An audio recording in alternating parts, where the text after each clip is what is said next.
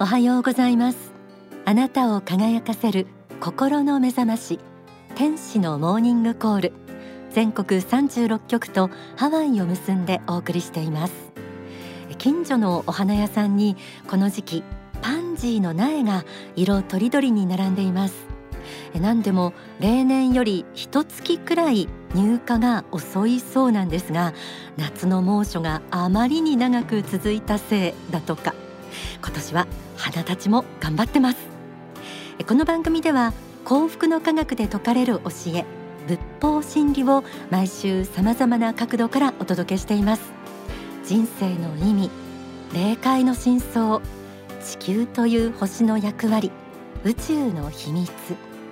学校では教わらない大切なこと知ってください。聞いてくださっている方の中には自分を変えたい。もっと成長したいと思っている方もいらっしゃると思います。そんな方に今日は幸福の科学の教えを自分のものとして体得し成長につなげるためにどんな修行をしたらいいのか、まあ、入門的にはなりますがご紹介します。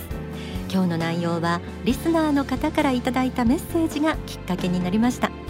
また後半では大川総裁書き下ろしの小説の一節をご紹介します。パーソナリティは白倉律子。エルカンターレ創造館からお届けする天使のモーニングコール。この番組は幸福の科学幸福の科学出版の提供でお送りします。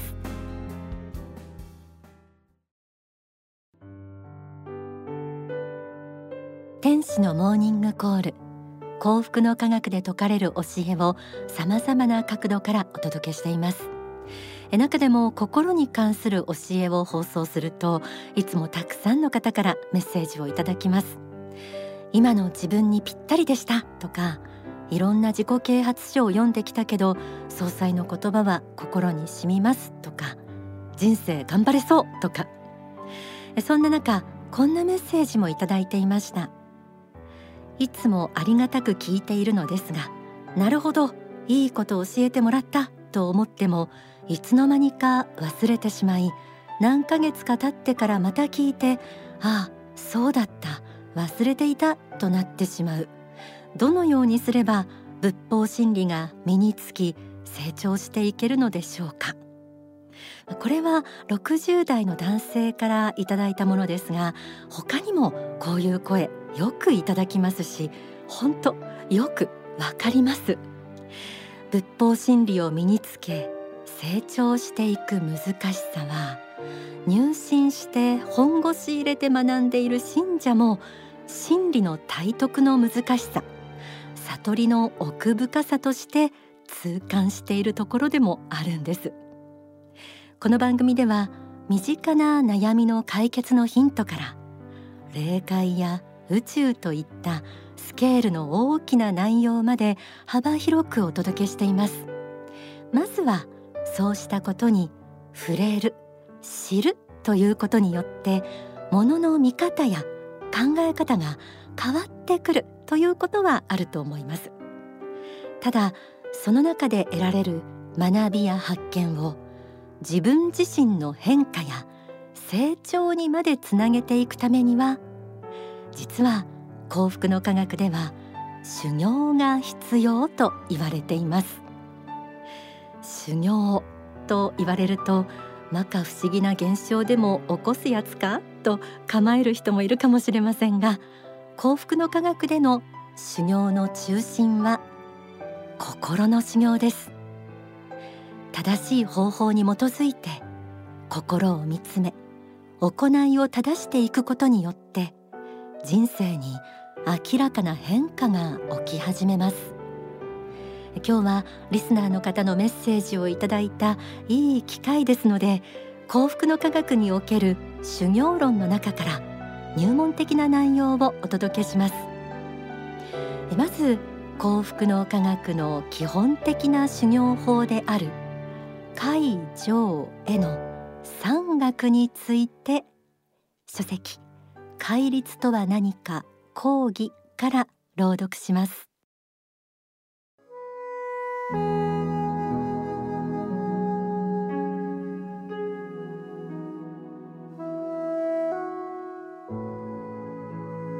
三学とは戒情へという三つの学びです。修行とは何ぞや。仏道修行者にとって修行の本道とは何かというとこの解上へなのです。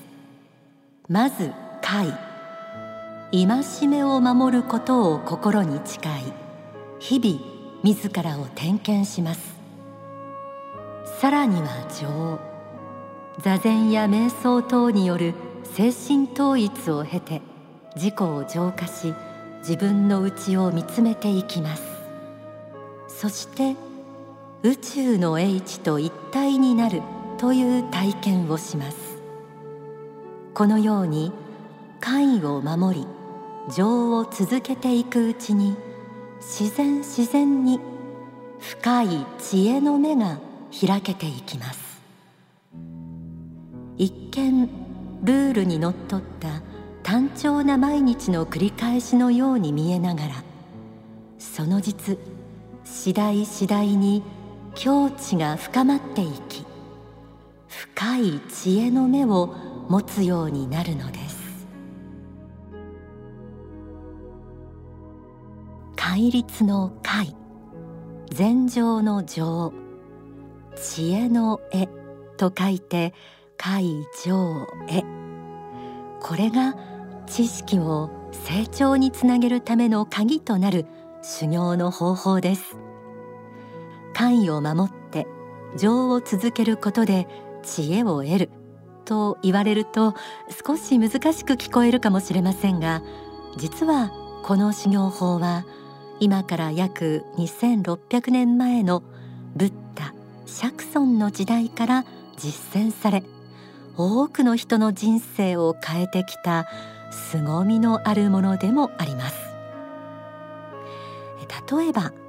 仏法真理を学ぶ中で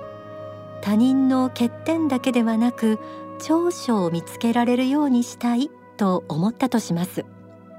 そうした時にただ思っているだけではこれまでの癖が勝ってしまい日常の中でいつの間にか忘れてしまって元通りになってしまうということも多いと思います。そこでまずは会を立ててみます。こういうふうにしよう。こういうふうにはしないようにしようといった自分なりのルールのようなものです。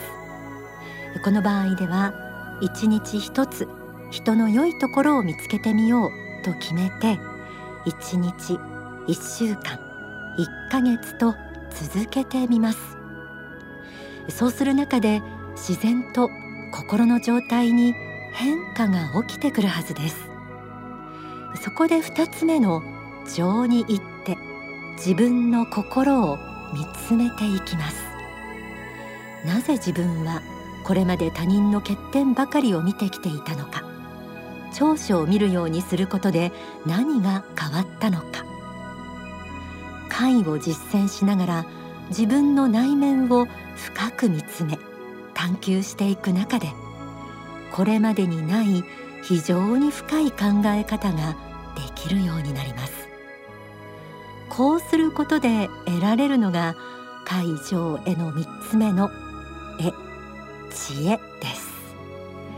す。知恵を得るところまで修行が進むと抱えていた悩みは解け成長が実感できるようになってきます。この知恵を得るということは人生にさまざまな変化をもたらします。書籍感化力第2部から朗読します。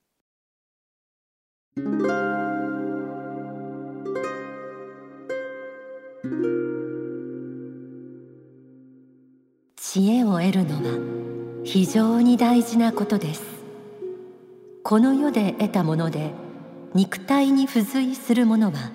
何もあの世へ持っていけません。食べ物もお金も肩書きも会社も建物も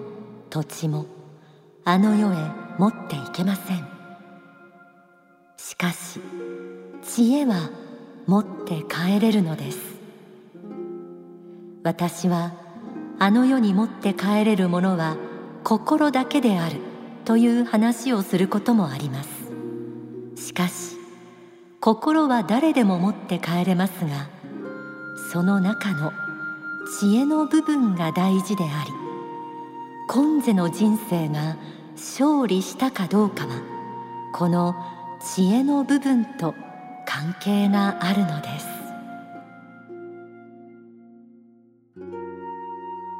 知恵を得ることで一つには人生の悩みを解くことができるようになります。ただ朗読した一節にもあったように知恵を得ることは私たちが生きる意味とも深く関わってきます。人が生きている中で得られるものは食べ物財産肩書きなど様々にあります。当然それらも生きる上では大切ではありますがこの世で得たもので肉体に付随するものは死を迎えた時に失われてしまう儚いものでもあります。死後あの世に持って帰れるものそれは肉体を失っても残る心です。そして心を見つめ磨くという修行を通して得られる知恵はこの世だけでなくあの世での人生にまで影響を与えます。心が肉体に宿って生きる中でその人生がどれほど実り大きいものであったかは知恵によって決まっていきます。今日お伝えした海上への山岳を中心とした宗教的な修行は一見地道に思えるかもしれませんがそれを続けた先にはこの世とあの世を貫く深い幸福が待っています。ではここで2013年に幕張メッセで行われた大川総裁の大講演会での法話知恵の挑戦をお聞きください。本当の知恵の姿について力強く語られています。イスラム教ユダヤ教キリスト教仏教その他のいろんな思想信条の違いによって憎しみ合いがこの的に生まれておりますけれどもこれをなくすのがエル・カンターレの使命なんです。皆さんもご覧になったと思います。プロモーションビデオの中でエル・カンターレとはという説明があったと思います。いろんな世界的宗教を導いてきた存在だと語っていたはずです。普通の日本人の常識から考えるならばそれはそれは途方もない無双であり空想でありあるべきことではないし学問的に認められることではないというのが括弧付きの常識でありましょう。長い年月をかければ砂がかかったように物事が古くなり見えなくなることもあるでしょう。だから時折光の指導霊がこの地上に生まれて人々に名門を解かねばならないんです。人々の間違いを正し教えの間違いを正しあるべき姿をシンプルに示さなければならないんですよ。それが仕事なんです。歴史上は不幸な最後を遂げた方も数多くいます。時代の常識に反したからあるいは時代をはるかに進んだ考えを述べたから同時代の人たちに理解されなかった人は数多くいます。私たちの諸先輩はそういう方々が多いと思います。しかし私は言います。この世の命は有限です。しかしながら真理は絶対に死にません。真理は不滅です。我が飛ぶ言葉は今から500年経っても1000年経っても2000年経っても3000年経っても人類史の中に必ず残ります。その頃の人たちにはエルカンターレの写真もビデオもないでしょう。おそらく残ってはいないでしょう。しかしある人が東洋の小さな国に生まれてそこから日本の国を越えて全世界の人々に対し福音を述べたという事実。この事実だけは絶対にこの地上の歴史から決してはなりません。皆様単純なこの世的な知識を得ることのみをもって満足することはやめていただきたい。この世の知識を超えた人類普遍の真理を得ることこそ皆様がこの世に今生きている理由なんです。それこそが知恵なんですよ。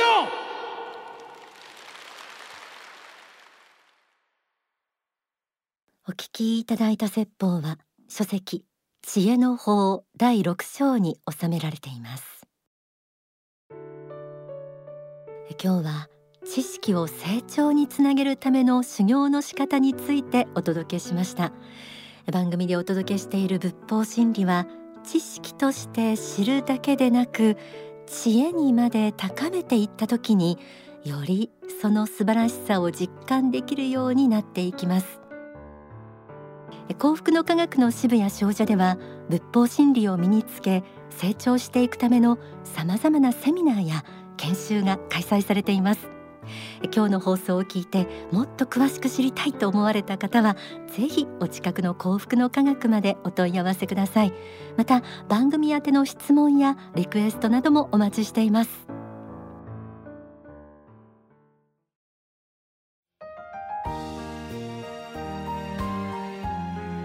のモーニングコールこの時間は大川隆法総裁書き下ろし小説の中からじっくりと味わっていただきたいおすすめの一節をお届けします。今回は鏡川隆二シリーズ一作目の小説タケノコの時代から冒頭の書き出し部分をご紹介します。タケノコの時代から始まり若竹の時代永遠の京都内面への道遥かなる異邦人外伝とっちめてやらなくちゃと続いていく鏡川隆二シリーズの最初の一節です。朗読は坂東睦月さんです。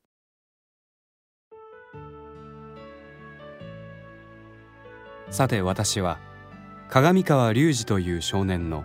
成長の物語を書こうと思う。まだ大人になりきっていない人たちが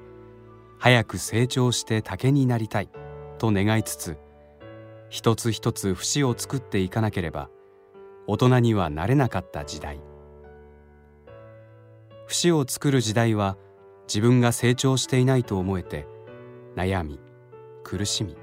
焦る。しかしその節の存在が竹が高く高く天に伸びるためにはどうしても必要なのだ。しかし本人にはその必要な苦しみというものがどうしても納得がいかないものなのだ。10メートル20メートルの大岳になって初めてタケノコは自分が節を作りつつまっすぐに天に向かって伸びてきたことを知る。鏡川隆二は10歳の頃つまり小学校5年生に上がる頃早く大人になりたい。早く二十歳になりたい。毎日のように願うようになった。しかし人生とは皮肉なもので子供時代の時間の流れと大人になってからの時間の流れはその速さが違うのだ。それはどうも体の大きさとも関係があるらしい。小さな子供の時代には一日はとても長い。学校の授業が終わり夕暮れまで仲間と遊び晩ご飯を食べ終わってもまだ一日は終わらないのだ。しかし高校受験や大学受験の頃には勉強時間が足りなくて随分と一日が短くなってきたのを感じる。実際に大人になってからは人生は駆け足のように速度を上げていく。結婚して家庭を持ち自分も子育てをやってみるとあっという間に中年になってゆく。それから先は坂道を転がり落ちるように年月が過ぎていく。気がつけば子供たちは独立して自分のもとを離れ自分も仕事の定年を迎えることになる。孫ができる頃には白髪頭になったり頭がすっかりはげてしまっていることもある。たまには親子一緒に住める人もいるが大抵は結婚をきっかけに親子は別居することになる。プライバシーが欲しくなるとも言える。さて10歳の頃の鏡川隆二もたまには田舎の町から鈍行列車に乗って県庁所在の市内に行くこともあった。隆二の小学校時代にはまだデコ市と呼ばれる石炭を炉に投げ入れて煙突から梅煙を吐きながら走る汽車が現役だった。だから風下の客席で窓ガラスを引き上げて座っていると顔が真っ黒になってしまうこともあった。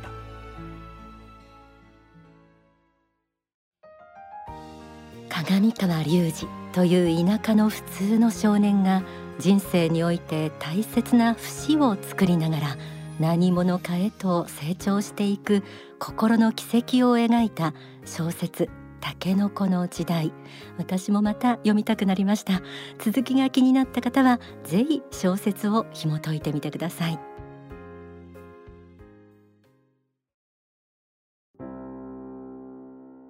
天使のモーニングコール今日お届けした内容いかがでしたでしょうか、えー、皆さんもぜひ率直なご感想ですとか質問などもお寄せください。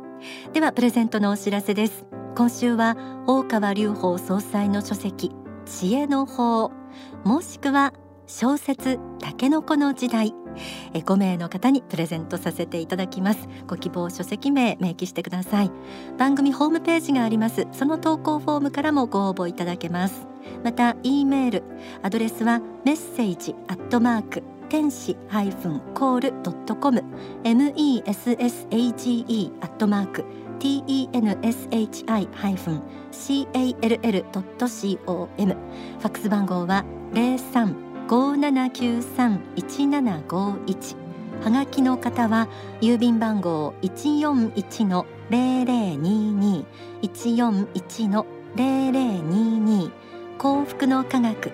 天使のモーニングコール係。こちらまで住所氏名年齢番組へのメッセージ放送日もお忘れなくご記入の上ご応募ください。天使のモーニングコールここまでのご案内は白倉律子でした。この番組は幸福の科学幸福の科学出版の提供でお送りしました。この後幸福の科学の支部のご案内などがあります。